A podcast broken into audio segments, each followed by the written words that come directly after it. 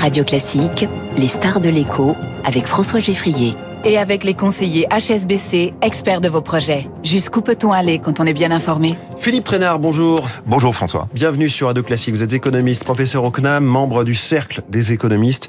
Les États-Unis sont en ce moment en plein de bras de fer euh, politique. Sur le plafond de la dette, c'est très américain, c'est très récurrent aussi. Rappelez-nous un petit peu le principe de ce plafond qu'on ne connaît pas chez nous, qui est aujourd'hui, je le disais à l'instant, à 31 400 milliards de dollars.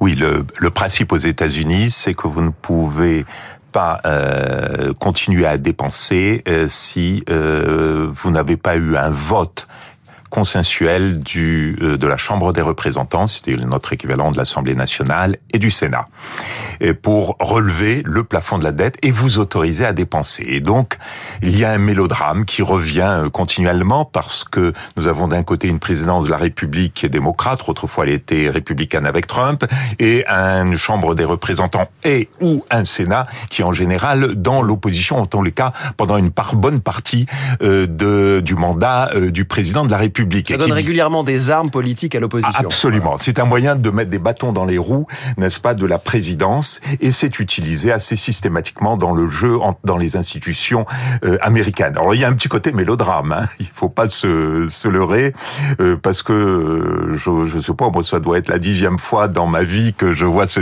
ce mélodrame se dérouler. Mais là quand même, on a les républicains, donc emmenés par McCarthy, qui, qui est donc le, le speaker, c'est-à-dire le, le patron, on va dire, de la Chambre des représentants, qui exige 4500 milliards de baisse de dépenses en échange d'un rehaussement du plafond de la dette de 1500 milliards. Est-ce que ces, ces chiffres qui nous paraissent, on a du mal à comprendre ce que ça représente, parce que c'est des chiffres qui sont euh, énormes, mais est-ce que c'est jouable?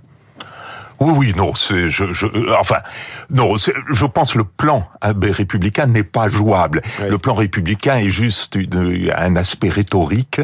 Euh, les républicains savent parfaitement que le Sénat va, va le rejeter, euh, donc il ne va pas s'appliquer parce que tout simplement il fait des coupes sombres dans le dans le programme de Biden. Donc les démocrates sont absolument vent debout contre. Donc ils rejetteront le plan républicain. Pour McCarthy, c'était en revanche important parce que les républicains ne s'entendent pas pour le les différents courants sont dans une vraie guerre civile aux États-Unis, et c'était une façon de montrer à l'électeur, nous sommes unis, préparons la présidentielle. Donc il y avait un enjeu présidentiel très important. Euh, Qu'est-ce qui va se passer? Très probablement, il va y avoir un accord, mais bien évidemment, aux États-Unis, tout le monde spécule quand? Parce que en juin ou juillet, n'est-ce pas On fait les comptes, tout le monde fait les comptes. Il y a des spéculations là-dessus. Quand est-ce qu'on va arriver au quand plafond Quand les dépenses seront euh, voilà. gelées Voilà. Et en général, l'accord arrive, intervient euh, 10, euh, 10 jours avant euh, qu'on crève le plafond. Donc, je pense que le suspense, le suspense va durer. Entre temps, les marchés jouent quand même euh, à l'accroissement du coût de l'assurance contre un défaut sur la dette, les fameux crédits de défaut de swap sur la dette souveraine alors ce qui peut paraître un peu surprenant, parce qu'au même moment, les Américains se sortent leurs dépôts des banques et se jettent, n'est-ce pas, sur le sur les obligations d'État, notamment celles à court terme, qui sont extrêmement bien rémunérées. Mais en même temps, ils demandent à être couverts contre le risque de défaut en même temps qu'ils font cela, et c'est pour ça que euh, le prix de ces assurances contre un défaut de l'État américain. Mais au fond, est-ce qu'il y a un risque avec la dette américaine? Quand on est la première économie du monde, est-ce que vraiment on pourrait faire défaut et mettre en, en risque ah, Attendez, oui, c'est toujours possible, parce que tout simplement, s'il n'y a pas d'accord entre républicains et démocrates, ça veut dire que le plafond ne, ne sera pas augmenté, puisqu'aux États-Unis, il faut une décision positive, pas négative, Oui. mais une décision positive. Et ça, c'est toujours possible. Ça veut dire que le lendemain, si euh, il n'y a pas d'accord, à la date fatidique entre juin et juillet, ben le lendemain, euh, vous n'êtes même pas capable de payer les intérêts de la dette. Ne payant pas les intérêts de la dette, vous êtes légalement en défaut. Mais ensuite, qu'est-ce qui se passe? Alors ensuite, bah, pour pouvoir, bah, il y aurait soit besoin d'une restructuration, soit besoin de faire des économies sur la dépense publique. En général, qu'est-ce qui se passe? L'État américain n'est plus capable de payer ses fonctionnaires. Oui. Donc les fonctionnaires sont priés de rester à la maison. Et ça, c'est Si sur quelques dure. jours, on lisait le Ça, temps, ça a duré, voilà, il y a eu un certain nombre de cas de figure. Il n'y avait pas de de- d'intérêt à verser, donc il n'y a pas eu de défaut sur la dette. Je sais justement pour cela que les, les, les parties prenantes avaient joué la montre, n'est-ce pas? Et j'ai connu une, des, des, périodes, par exemple, où le prix Nobel qui est Stiglitz, qui était le, le conseiller de Clinton, m'a dit je peux pas vous recevoir, euh, je suis à la maison et, et légalement je dois y rester, sinon je suis un conspirateur contre l'État américain. Y a-t-il plus globalement un sujet Le FMI s'est inquiété tout récemment de la hausse des, des dettes en général des États dans le monde? Est-ce que cette dette publique mondiale euh, pose un vrai sujet avec euh, effectivement cette augmentation des taux d'intérêt que vous, que vous avez évoqué ben oui, parce que euh, on a quand même, vous savez, la dette est toujours une question sensible. La plupart des crises portent sur la dette, c'est-à-dire il y a toujours par derrière une augmentation de la dette. Ce que nous voyons, c'est que la dette totale est en train de s'envoler dans euh, les pays, euh, dans les économies avancées. Elle a légèrement baissé en 2021-2022 parce que c'est la sortie du Covid, donc il y a eu le petit effet, mais tous les programmes de finances publiques que nous connaissons un grand nombre, pas tous, pardonnez-moi, mais la majorité conduisent de nouveau à une poursuite oui. de la hausse de la dette, notamment à cause de la dette publique. Mais ce n'est pas la seule. Hein. La dette des entreprises y contribue aussi, contrairement aux ménages qui sont plutôt restés raisonnables. Et donc on a très peur, si vous voulez, de cette accumulation de dettes parce que c'est la dette qui, in fine, crée euh, le, euh, le risque de crise financière. Si vous n'avez pas beaucoup de dettes, les risques de crise financière sont toujours beaucoup plus limités. Mais y a-t-il ce risque vraiment dans les pays les plus avancés? On, on mmh. voit hein, l'Argentine, la Grèce, oui. des crises dans des pays qui peuvent se permettre, ou plutôt oui. le monde peut se permettre que Absolument. la crise de l'Argentine soit en difficulté, mais l'Allemagne, la France, euh, les États-Unis. Tout dépend des marges de manœuvre du pays.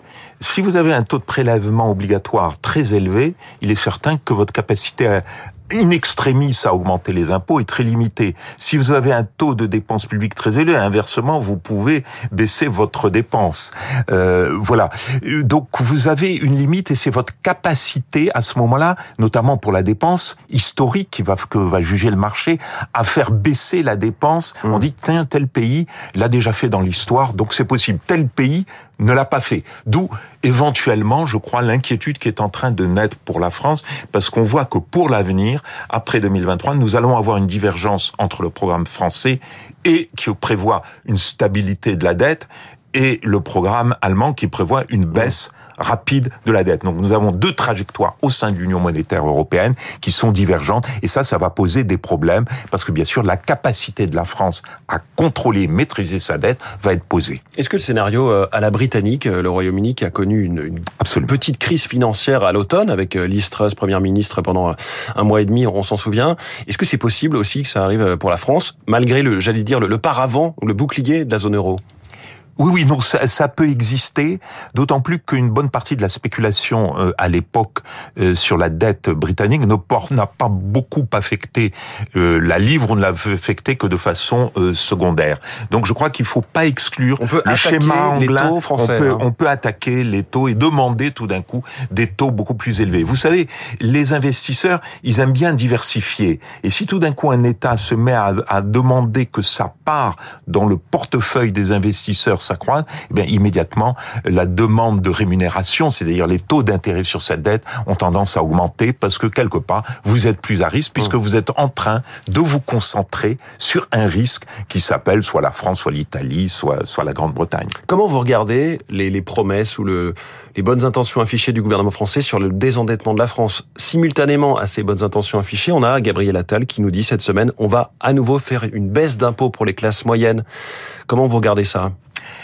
Je regarde, au fond, la seule vraie question, est-ce que cette baisse d'impôt est cohérente? Si cette baisse d'impôt est, est, associée à une maîtrise des dépenses publiques, elle est cohérente. Ce que je crois, c'est quand on regarde le programme euh, pluriannuel des finances publiques qui a été euh, adopté à, à l'automne dernier, qu'est-ce qu'on voit? On voit un gouvernement qui va euh, baisser de 5% à 3% le déficit public. Alors les dernières estimations sur déficit 2023 par le FMI sont plus élevées, elles sont mmh. plutôt vers 5,5, 5,3, 5,5 et une stabilisation de la dette autour de 111% pour toutes les années qui viennent.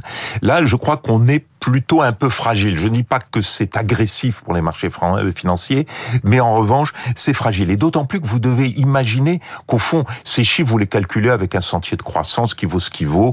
Bon, il y a eu beaucoup de critiques, notamment du Conseil des, du Haut Conseil des finances publiques sur le caractère optimiste des hypothèses. Mmh. Ce qui veut dire qu'en fait, votre 111%, il est entre 116% et peut-être 107%. Hein, si je prends un intervalle de confiance. Et normalement, c'est comme ça qu'il faudrait raisonner. Donc, nous ne pouvons pas exclure, il y a probablement 50 chances qu'on se trouve au-dessus de 111%. Et ça, ça poserait quelques problèmes. Et je rappelle que le scénario de la réforme des retraites a été bâti sur l'hypothèse qu'on atteigne un taux de chômage de 5%. Aujourd'hui, on est à 7,2%.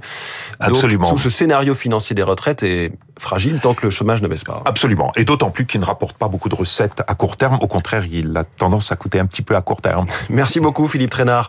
Professeur Merci. membre du Cercle des économistes, notre star de l'écho ce matin sur Radio Classique. 7h23.